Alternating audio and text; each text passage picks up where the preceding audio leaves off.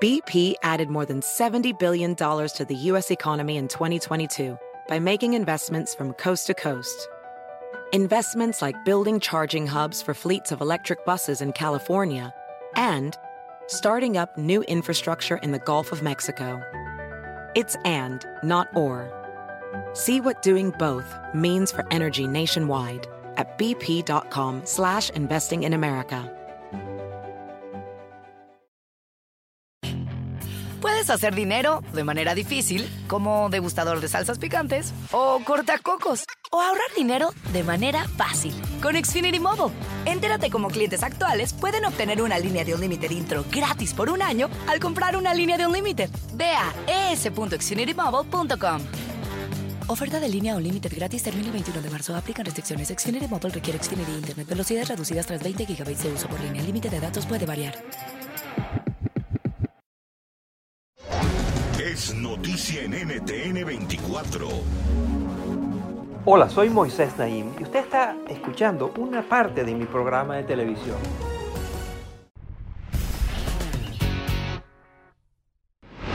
Es ya casi un lugar común decir que la pandemia ha revelado situaciones que estaban ahí siempre, pero que nos negábamos a ver o que no le prestábamos suficiente atención. La desigualdad que siempre ha estado con nosotros en América Latina se ha visto muy claramente delineada, muy claramente precisada. Y uno de los aspectos de esa desigualdad es la desigualdad de género cómo las mujeres están ganando menos dinero que los hombres por hacer el mismo trabajo, cómo trabajan más, cómo ah, son sometidas a todo tipo de inequidades, injusticias, eh, etc. Eh, y no estoy hablando de los países menos desarrollados, estoy hablando también en sociedades como la de Estados Unidos. Para hablar de esto he invitado a Joan Lipman, fue directora del periódico USA Today, fue vicedirectora del Wall Street Journal, y fue directora editorial del grupo Condé Nast. Este es un conglomerado mediático que es el dueño de las principales revistas del mundo. Ella ya ahora está dedicada a escribir libros que tienen mucho éxito y se ha focalizado en el tema de las discrepancias que hay en, el trato de hombres y mujeres, las discrepancias económicas. Eh, también de justicia y también del rol de la mujer en la sociedad. Joan Lipman. Esta es mi conversación con ella.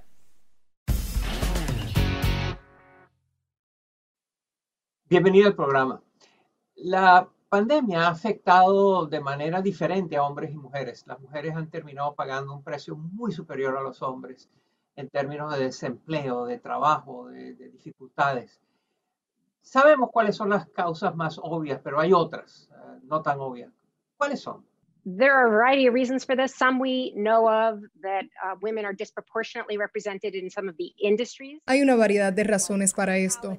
Algunas las conocemos, como que las mujeres están desproporcionadamente representadas en las industrias que se han visto más afectadas durante la pandemia, como las industrias de la hospitalidad y de viajes. Pero también está el hecho de que las madres que trabajan se han visto realmente perjudicadas los niños para esta fecha ya han tenido que ser educados en casa durante todo un año. Las mujeres se ocupan de esa educación en el 80% de los casos. El cuidado del hogar y todo este tipo de labores domésticas recaen de forma desproporcionada en las mujeres. Además, hay que añadir que gran parte del teletrabajo se ha hecho por plataformas como Zoom. Y francamente hay problemas persistentes que tienen que ver con las dinámicas de género que contribuyen a que las mujeres no se presenten tan bien en Zoom como los hombres. Las mujeres tienden a esperar a que le pregunten por su opinión en lugar de levantar la mano y exponer sus puntos. Y este tipo de problemas que afectan las interacciones en persona se han exacerbado mucho cuando nos movemos al teletrabajo. Are really exacerbated uh, when you go to a remote workplace. En Estados Unidos hay un viejo y doloroso debate entre la necesidad de darle ventajas a grupos de la población que han sido desventajados en la historia, los afroamericanos, los latinos, otros. Eh, y hay otra manera de, de, pensar que dice que los méritos y los logros y los talentos y los esfuerzos de las personas son los que tienen que ser recompensados. Ese es un debate muy difícil que sigue vigente. Eh, ¿Dónde está usted en ese debate? I actually really do feel, and the research would back this up, that if you have a true meritocracy. Realmente creo, Y hay investigaciones que lo respaldan, que si hubiese una verdadera meritocracia, se solucionaría el problema. Y es que desde un principio, las mujeres y también las personas de color no tienen las mismas oportunidades, no reciben la misma orientación y se les trata diferente. Muchas veces no es intencional, pero consideremos, por ejemplo, ese primer nivel de promoción en las empresas. Alrededor de 70 u 80 hombres consiguen un ascenso por cada 20 mujeres. Y luego esa tendencia se multiplica a medida que uno avanza en su carrera. Hay muchísimos datos al respecto.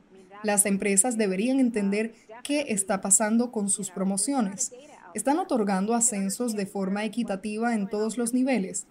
Y luego, por supuesto, hay cuestiones gubernamentales.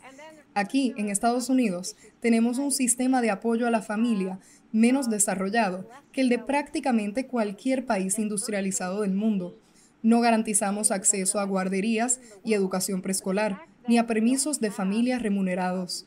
Son cuestiones muy básicas que casi todos los demás países han resuelto, y es bastante increíble que no tengamos ese apoyo en Estados Unidos.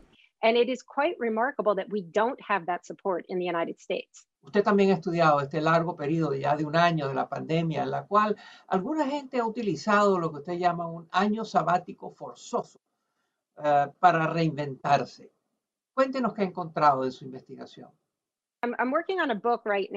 Actualmente estoy trabajando en un libro sobre el arte de la reinvención y en mi investigación hablé con científicos cognitivos, con expertos de carreras y con un psicólogo que trabaja con sobrevivientes de trauma.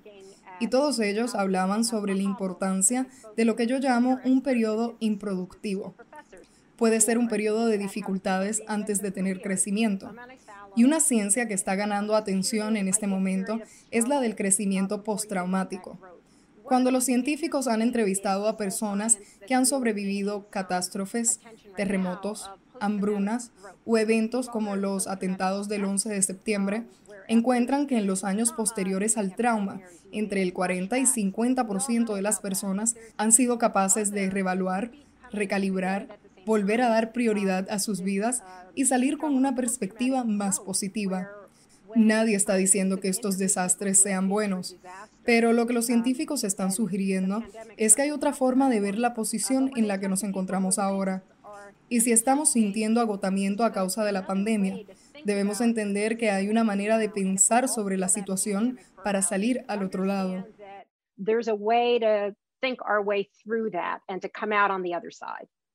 En el año 2018 usted publicó un libro titulado Eso es lo que ella dice, que es, tiene que ver con las conversaciones entre hombres y mujeres acerca de división del trabajo, responsabilidades, obligaciones, necesidades. ¿Cómo ve usted eso? ¿Qué quiere decir eso? Bueno, el libro Eso es lo que dice ella surgió del hecho de que a medida que avanzaba en mi carrera, me invitaban a conferencias de liderazgo femenino con cada vez más frecuencia. Y es bueno que las mujeres hablen y conversen sobre soluciones. Pero al final del día se trata realmente de mujeres hablando entre sí. Nos lleva, en el mejor de los casos, a una solución a medias. La única manera de alcanzar la igualdad de género es si los hombres se unen a nosotras. Y escribí el libro porque quería que los hombres formaran parte de esta conversación para que entendieran que no los estamos dejando fuera, que esto realmente se trata de todos nosotros. Usted ha sido también muy crítica del movimiento Me Too. ¿Cuáles son sus principales objeciones?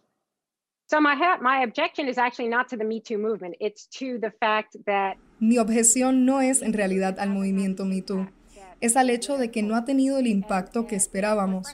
Mi frustración es que las empresas dijeron, vamos a hacerlo mejor, somos conscientes, vamos a ofrecer entrenamientos de diversidad, pero no ha habido suficiente acción. Si nos fijamos en la brecha salarial entre los géneros o en el porcentaje de directoras ejecutivas en las empresas estadounidenses más grandes, simplemente no estamos progresando como esperábamos. Por cierto, lo mismo ocurre con las personas de color y he escrito sobre cómo las empresas de Estados Unidos, en particular, están tratando de abordar la igualdad racial y el movimiento Black Lives Matter, o las vidas negras importan. Creo que debemos tener mucho cuidado de no cometer los mismos errores que hubo con las respuestas al movimiento Me Too. Se puede capacitar al personal sobre la diversidad, pero si el liderazgo y la cultura de la empresa no son un ejemplo en este ámbito, no se obtendrá un cambio significativo. If it's not embodied by the leadership and the culture, then you're not going to get the kind of meaningful change. Joan Lipman es periodista y es la autora de libros importantísimos y ocupó los más altos cargos como directora de periódicos y revistas de suma importancia en Estados Unidos. Muchas gracias, Joan. Thank you. Muchas gracias. Thank you so much for having me. Esto es Efecto Naim. Puede verlo todos los domingos por NTN 24, a las 7 de la noche en Washington, a las 6 de la tarde en Bogotá y a las 4 de la tarde en Los Ángeles. BP added more than $70 billion to the U.S. economy in 2022 by making investments from coast to coast.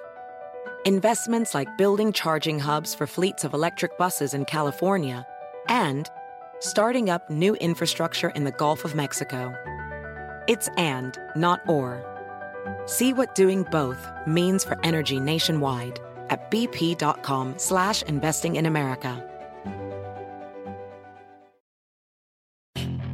Puedes hacer dinero de manera difícil, como degustador de salsas picantes, o cortacocos, o ahorrar dinero de manera fácil con Xfinity Mobile. Entérate cómo clientes actuales pueden obtener una línea de un límite intro gratis por un año al comprar una línea de un límite. Ve a es.xfinitymobile.com. Oferta de línea o límite gratis termina el 21 de marzo. Aplican restricciones. Xfinity Mobile requiere Xfinity Internet. Velocidades reducidas tras 20 GB de uso por línea. El límite de datos puede variar.